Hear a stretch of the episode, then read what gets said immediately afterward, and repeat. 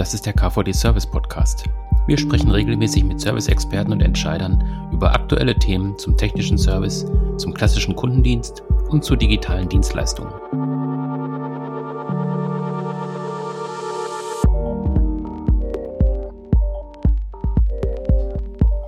Sprechen heute über die Rolle des Service im Unternehmen und wollen mal gucken, wie Service zum Profit Center werden kann, welche Geschäftsmodelle für den Service der Zukunft man entwickeln kann und wie man den Service auch in den Fokus stellen kann. Dazu habe ich mir heute einen Gast eingeladen. Manfred Meyer ist heute hier von der Quanos Service Solutions GmbH und ich freue mich, dass er da ist. Hallo, Herr Meyer. Ja, hallo. Ähm, ja, bevor wir ins Thema einsteigen, ich hatte es gerade kurz umrissen, ähm, vielleicht können Sie sich einmal kurz vorstellen und auch sagen, was Quanos eigentlich macht. Ja, Okay, ja, zu meiner Person. Ich bin jetzt seit über 20 Jahren in dem Bereich Software und äh, Service, vor allem zu dem Thema Ersatzteilkatalogerstellung. Mhm. Ähm, dazu hat sich eben auch die Firma Quanos gegründet, die letztendlich ein Zusammenschluss von drei Firmen ist und zwei der beiden Firmen beschäftigen sich seit über 25 Jahren mit dem Thema Ersatzteilkatalogerstellung.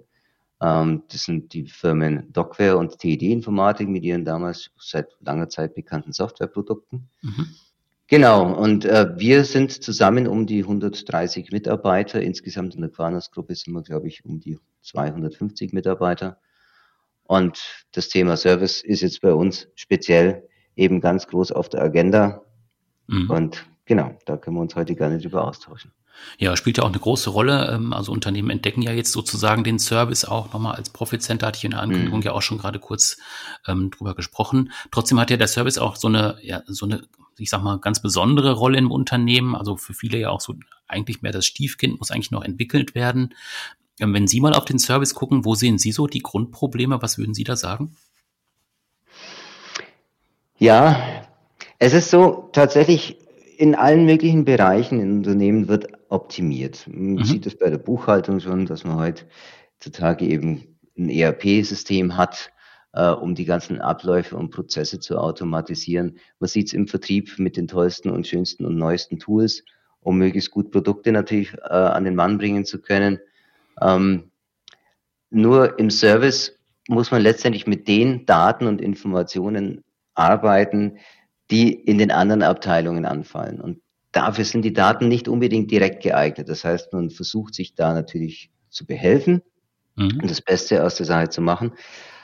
Aber hier gäbe es schon noch wesentlich mehr Möglichkeiten, die Daten, die vorher entstehen und die ganzen Informationen, die vorher anfallen, vielleicht ein bisschen mehr vorher an, äh, an Zeit zu investieren, um die besser aufzubereiten, damit der Service sich auch wesentlich leichter tut, um seine Aufgaben letztendlich erledigen zu können. Mhm, da kommen wir im Prinzip auch schon in die Praxis. Ähm, wenn Sie mal in die Praxis reinschauen, was sind da so die Herausforderungen, die Sie sehen? Also wo ist da vielleicht auch der Schmerz dann bei den Unternehmen? Genau, der Schmerz äh, mhm. im, im direkten ist es der, dass der Service sich immer wieder auf die Suche machen muss, wo finde ich denn tatsächlich die richtigen Informationen zu dem, was ich jetzt gerade benötige. In der Praxis sieht das gar mal so aus, dass man per E-Mail oder per WhatsApp Fotos hin und her schickt und sagt, ich bin jetzt auf der Baustelle, ich brauche dieses Bauteil. Und dann muss sich der Service auf die Suche machen, was ist es denn für eine Maschine, die dort steht? Äh, was wurde denn damals verbaut? Ist es noch die Maschine wie damals as built, also wie sie ausgeliefert wurde, oder as maintained, wurde daran irgendwann mal etwas geändert und vielleicht andere Bauteile verbaut? Um was handelt es sich tatsächlich? Dann kann er entweder in der Auftragsstückliste nachschauen oder in der Konstruktionszeichnung. Und das ist alles sehr, sehr aufwendig, weil die Systeme, wenn man, wenn man in der Konstruktionszeichnung nachschaut und vielleicht in ein PDM-System geht, das sind Ladezeiten, die nicht zu vernachlässigen sind. Auch im ERP-System ist es zur Recherche nicht unbedingt das Schnellste. Und die Daten können eben an verschiedensten Stellen liegen. Und ich weiß es auch von Erfahrungsberichten unserer Kunden, die sagen, oft müssen sie tatsächlich auch zum Kollegen in die Konstruktion gehen und dort hinterfragen, was könnte das denn sein? Mhm. Und wenn man eben bereits im Vorfeld in der Konstruktion oder in der Anlage im ERP-System das noch ein bisschen mehr spezifizieren würde, was sind tatsächlich Ersatz- und Verschleißteile oder tatsächlich die Informationen as maintained überall mitführen würde, um mhm. die dann geregelt auszugeben, damit ich das Ganze in einem Informationssystem mir sammeln kann, dann wäre das Leben für die Servicetechniker sehr stark vereinfacht. Mhm. Das heißt, da müsste man den Technikern auch schon im Prinzip entsprechende Tools an die Hand geben. Ähm, was, was sehen Sie da für Lösungen? Was kann man da machen? Also sinnvoll und die Zukunft und eigentlich auch schon die Gegenwart sind natürlich ganz, gern mal Lösungen, die auf jeden Fall online sind, mhm. dass ich von jeder Zeit, jederzeit von jedem Ort darauf zugreifen kann und immer aktuelle Daten zur Verfügung habe. Wir haben uns mit, mit unseren Technologien darauf spezialisiert, dass wir eben diese Informationen aus verschiedenen Datenquellen zusammenführen können. Wir haben da auch einige Optimierungstools, äh, die sich tatsächlich auch zum Beispiel Data Optimizer nennen, um eben äh, Informationen zusammenzubringen. Aber wir können natürlich nur mit dem arbeiten, was wir auch haben. Wenn Informationen, was sind Ersatz- und Verschleißteile, nicht hinterlegt sind oder wenn nicht hinterlegt ist, was äh, aus gewechselt wurde, zum Beispiel an Lieferantenbauteilen, können wir natürlich nicht zaubern. Aber wenn diese Daten vernünftig gepflegt sind, dann können wir es eben ermöglichen, entweder den Service-Mitarbeitern in-house zumindest diese Informationen zur Verfügung zu stellen, damit sie schneller ihren Kunden oder denjenigen, den sie am Apparat haben, weiterzuhelfen oder auch das Ganze online zu stellen und sogar auf die Maschine oder Anlage heruntergebrochen nur die Informationen anzuzeigen, die der Kunde tatsächlich braucht. Man kennt es ja vielleicht aus der Automobilbranche. Äh, früher gab es auch je nach Marke noch Benutzerhandbücher, da steht mhm. alles drin. Da steht drin, wenn Sie einen Dieselmotor haben, schauen Sie auf dieser Seite. Wenn Sie einen Benzinmotor haben, schauen Sie dort. Oder wenn Sie Elektromotor haben, sehen Sie dort nach. Äh, und heutzutage kann man das Ganze so automatisieren, dass der Anwender oder dass die Tools und die Informationsquellen wirklich so aufbereitet werden, dass nur das zu finden ist, mhm. was auch tatsächlich vorhanden ist. Ähm, wenn wir jetzt mal konkret reingucken, ähm, Sie haben vorhin auch schon davon gesprochen, ähm, dass das Thema Ersatzteilkatalog äh, relativ wichtig ist in diesem Zusammenhang. Wie baut man so einen Ersatzteilkatalog auf? Wie gehe ich da konkret ran und was sind so die Dinge, worauf man achten müsste jetzt aus Ihrer Perspektive? Also ich habe tatsächlich schon ein paar Sachen erwähnt und das hm. ist es eigentlich relativ, es ist eigentlich relativ einfach. Ich brauche für so einen Ersatzteilkatalog letztendlich zwei Hauptinformationsquellen. Das eine ist eine Auftragsstückliste, am mhm. besten schon eine serviceorientierte Auftragsstückliste aus dem Warenwirtschaftssystem. Was wurde tatsächlich an den Kunden geliefert, was es in einer Maschine oder Anlage letztendlich beinhaltet? Wunderschön wäre es, wenn in dieser Servicestückliste dann eben vermerkt wäre, was sind Ersatz- und Verschleißteile und eben auch, wenn diese gepflegt werden würde über die Laufzeit der Maschine. Und das zweite sind letztendlich Zeichnungen aus dem PDM-System oder beziehungsweise CAD-System. Hier gilt das Gleiche. Also hier, nein, das gilt nicht das Gleiche. Also müssen hier, entweder hier oder dort, müssen Ersatz- und Verschleißteile gekennzeichnet sein. Aber zumindest die Positionsnummern oder Artikelnummern, die auf der Zeichnung sind, sollten mit denen äh, aus der Stückliste übereinstimmen. Meist ist es irgendwie möglich, hier einen Zusammenhang zu finden, aber es ist nicht immer so. Und da ist auch nochmal ein bisschen Problematik im System gern mal gegeben, dass die verschiedenen einzelnen Abteilungen für sich optimiert sind. Ähm, Gerade zum Beispiel die Konstruktion ist gern mal das, das Herz und das Kernstück eines Unternehmens, die letztendlich die Entwicklung und Forschung vorantreiben. Und denen wird gern mal Zeit und Luft gelassen, dass sie möglichst optimiert arbeiten können. Aber für sich optimiert zu arbeiten heißt eben nicht unbedingt, dass die Daten auch optimiert für den Service herauskommen. Und das ist gern mal ein Punkt, wo man ansetzen kann. Aber letztendlich sind es die beiden Informationen, die wir für einen Ersatzteilkatalog brauchen, eben Zeichnungen und Stücklisten, die wir zusammenführen.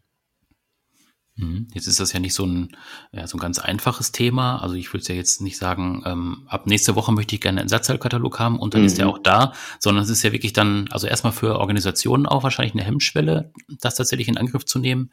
Ähm, aber auf der anderen Seite ist es ja auch einfach notwendig. Sie haben es ja gerade beschrieben. Ähm, wie nehmen Sie da den Unternehmen so ein bisschen auch die Sorge, dass es zu aufwendig wird? Wie geht es mit der Planung voran? Wie funktioniert sowas? Also man kann grundsätzlich immer relativ schnell einsteigen, mhm. weil irgendwelche Informationen sind immer da. Also ich brauche irgendeine Art von Stückliste und ich brauche irgendwelche Zeichnungen. Und mit denen können wir auf jeden Fall relativ schnell schon die ersten Versionen von Ersatzteilkatalogen generieren.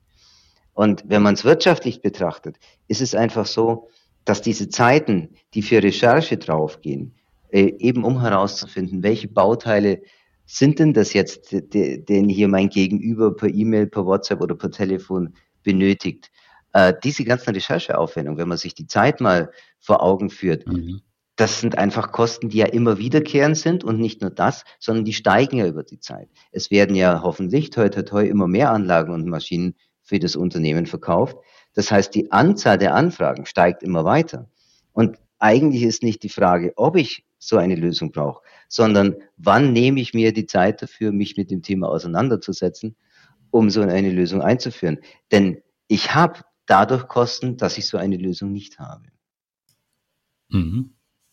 Ähm, wenn ich jetzt im Unternehmen die Daten vorliegen habe, ähm, gibt es da Tools, ähm, die ich nutzen kann, um diese Daten auch dann aufzubereiten für so einen Ersatzteilkatalog, also dass es dann auch wirklich auch verwendbar ist? Ja, genau. Also wir haben, wir haben entweder Schnittstellen oder Aufbereitungstools, um verschiedene Datenquellen bei uns eben zu importieren. Wir greifen meist nicht auf die Originaldaten zu, sondern machen einen Export. Das hat verschiedenste Gründe. Das hat mit Sicherheit zu tun, weil wir die Zeichnungen teilweise verfälschen, damit kein Know-how nach außen geht. Ähm, wir greifen nicht direkt aufs ERP-System zu, weil die Laufzeit nicht dafür gedacht ist, dann, mhm. dass jeden Tag noch zusätzliche X Mitarbeiter darauf zugreifen, die ja schnell Informationen haben wollen. Also tatsächlich haben wir eben für all die Informationen, die bei uns verarbeitet werden sollen, auch entsprechende Tools, um das einfach und optimiert dann auslesen und weiterverwenden zu können. Das heißt dann, ich muss jetzt auch als Unternehmen oder als Serviceorganisation nicht alles neu eingeben, sondern über die Schnittstellen komme ich im Prinzip auch an die Daten ran, nur dass die Originale dann auch im Prinzip im System bleiben. Ganz genau.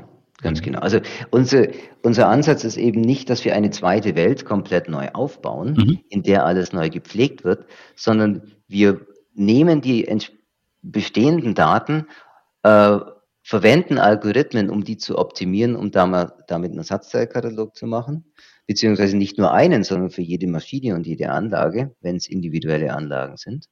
Und diese Algorithmen kann man immer wieder verwenden. Das heißt, wenn sich etwas verändert, kann ich eben einen neuen Katalog oder ja genau mit diesen Algorithmen wieder ausschreiben und neu generieren. Und mhm. da, dadurch habe ich nicht eine immer wiederkehrende äh, Arbeit, sondern das erledigen letztendlich diese Tools. Was natürlich immer davon abhängt, wie gut die Daten sind. Wenn mhm. Informationen nicht vorhanden sind, wie ist es ein Ersatz- oder Verschleißteil, wie gesagt, können wir nicht zaubern. Äh, von daher ist es meist so, dass man mit einer, mit einer Entry-Version einsteigt und das Ganze über die Jahre einfach immer weiter ausbaut. Weil der Appetit kommt auch beim Essen, es kommen mhm. neue Wünsche von, von, von unseren Kunden beziehungsweise deren Kunden äh, und damit ist es ein, ein lebendes System. Ja. Ja, ich glaube, das ist auch nochmal ganz wichtig, was Sie gerade gesagt haben, dass es einfach keine Parallelwelt ist, ähm, wo ich nachher auch Sorge haben muss, ich muss jetzt im Prinzip zwei Welten pflegen, sondern tatsächlich man hat ein System, aber hat eben diesen Mehrwert daraus, der sich durch diesen ähm, Ersatzteilkatalog einfach generiert dann in dem Fall. Genau. Ähm, wenn wir jetzt zum Schluss nochmal gucken, ähm, ich, ich als Serviceorganisation möchte mich jetzt halt dazu entschließen, ähm, das zu machen. Ähm, welche Vorteile sehen Sie jetzt nochmal so zusammengefasst für die Serviceorganisation auf der einen Seite, aber auch für die Servicetechniker auf der anderen Seite? Also wir sehen vor allem zwei Bereiche, in denen sich Unternehmen mit so einer Lösung Zeit und Geld letztendlich einsparen können und aber auch Nerven. Ähm, es ist ja Stand heute schon so, dass man sich irgendwie versucht, selbst zu behelfen, irgendwelche Ersatzteilinformationen seinen Servicetechnikern oder den Kunden zur Verfügung zu stellen. Seien es, dass mhm. man aus dem ERP-System Excel-Listen erstellt, um daraus wieder PDF zu machen. Teilweise versucht man auch da Zeichnungen mit einzubetten, um das Ganze mit mehr und besseren Informationen anzureichern. Aber wenn ich halt eine größere Zeichnung auf ein DIN A4 PDF zusammenschrumpfe, dann habe ich halt nur noch ein, also keine wirklich nachvollziehbaren Zeichnungen und Informationen mehr. Mhm. Ja. Und es kommt halt leicht zu Verwirrungen, zu, zu Fehlbestellungen oder eben zu Anrufen, weil man nicht damit zurechtkommt. Das heißt, bei diesen ganzen Erstellungsprozessen können wir mit unseren Tools optimieren, die eben den Export ziehen und die Daten aufbereiten mit den Algorithmen, die ich vorhin erwähnt hatte. Und der andere Punkt ist eben bei der ganzen äh, Ersatzteil- oder Auftragsannahme letztendlich bei der ganzen Recherche. Wenn ich halt einen eindeutigen Ersatzteilkatalog habe, durch den ich mich durchnavigieren kann mit Explosionszeichnungen, dann ist es halt doch relativ einfach nachzuvollziehen, um welches Bauteil es geht. Wenn man heute in irgendeinem Möbelgeschäft sich einen, einen Wandschrank kauft, dann bekommt man den Meister nicht zusammengebaut, sondern darf ihn selbst zusammenbauen und die Anleitungen sind in 2D mhm. mit Explosionszeichen und damit kennt man sich aus. Und wir haben auch die mhm. Möglichkeit, weil ich vorhin bei den verschiedenen Algorithmen war, zum Beispiel auch aus 3D-Zeichnungen mittlerweile konstruieren ja sehr viele in 3D, automatisiert 2D-Ableitungen zu erstellen. Das heißt, auch die Aufwendungen, die sonst ein Konstrukteur oder jemand aus der technischen Dokumentation erstellen musste, können wir automatisieren. Genau. Das war jetzt so ein bisschen die Service-Perspektive. Sie hatten ja ganz am Anfang des Gesprächs auch noch die anderen Abteilungen mit ins Spiel gebracht. Äh, Stichwort Vertrieb. Äh, hilft da so ein Ersatzteilkatalog auch, wenn wir jetzt an den Vertrieb denken? Ja, tatsächlich kommt der Service, da bekommt er sogar eine sehr große Bedeutung. Wenn Sie heute, sei es in Deutschland haben wir hohe Lohnkosten oder bei der Schweiz ist es noch extremer, äh, die sind einem internationalen Wettbewerb ausgesetzt. Und ich kann bei den, beim Neuverkauf einer Maschine und Anlage jetzt nicht beliebig groß äh, den Preis nach oben schrauben, sondern muss, stehe eben ständig im Wettbewerb und muss gucken, was ist machbar.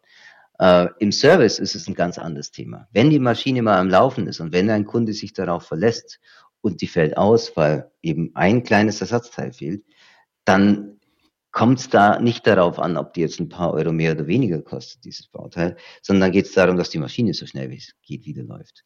Deswegen sind die Margen im Service einfach viel höher. Und damit ist es aber auch äh, schon im Verkauf ein Argument, wenn ich sagen kann, wir bieten einen guten Service. Nicht nur einen Vor-Ort-Service, der vorbeikommt, sondern wir bieten auch sämtliche Tools, damit ihr euch möglichst schnell helfen könnt. Weil immer einen Servicetechniker vorbeizuschicken, ist auf jeden Fall ein Zeitaufwand. Ich muss ja erstmal einen Servicetechniker finden, der die Zeit hat, der muss vorbeikommen, das sind Fahrzeiten, dann muss er sich das Problem ansehen. Äh, das ist alles sehr, sehr aufwendig. Und wenn ich hier im Vorfeld, wenn es auch nicht vermeidbar ist, dass ein Servicetechniker vorbeikommt, aber ich schon eindeutig identifizieren kann, um welches Bauteil es geht, dass er äh, auswechseln muss, dann kann ich mir auf jeden Fall schon mal sehr viel Zeit sparen. Und für den Kunden ist es einfach im Vorfeld beim Neukauf wichtig, dass er weiß, wenn es zu Problemen kommt, dann kann er sich auf die Maschine und auf seinen Lieferanten verlassen. Ja, Herr Mayer, ich denke, das ist ein gutes Schlusswort. Das ist einfach ein spannendes Thema, was auch mhm. aktuell viele Serviceorganisationen bewegt. Das ist auch ein Thema, was wir nochmal im KVD weiterdrehen werden. Ähm, wer sich als nächstes nochmal informieren möchte über das, was Herr Mayer auch gesagt hat, wir stellen nochmal entsprechende Links auch in die Shownotes, da kann man nochmal nachlesen. Ansonsten bedanke ich mich bei Ihnen, Herr Mayer, dass Sie sich die Zeit genommen haben. War spannend, hat Spaß gemacht und ich freue mich aufs nächste Mal. Bis dann. Mhm. Tschüss.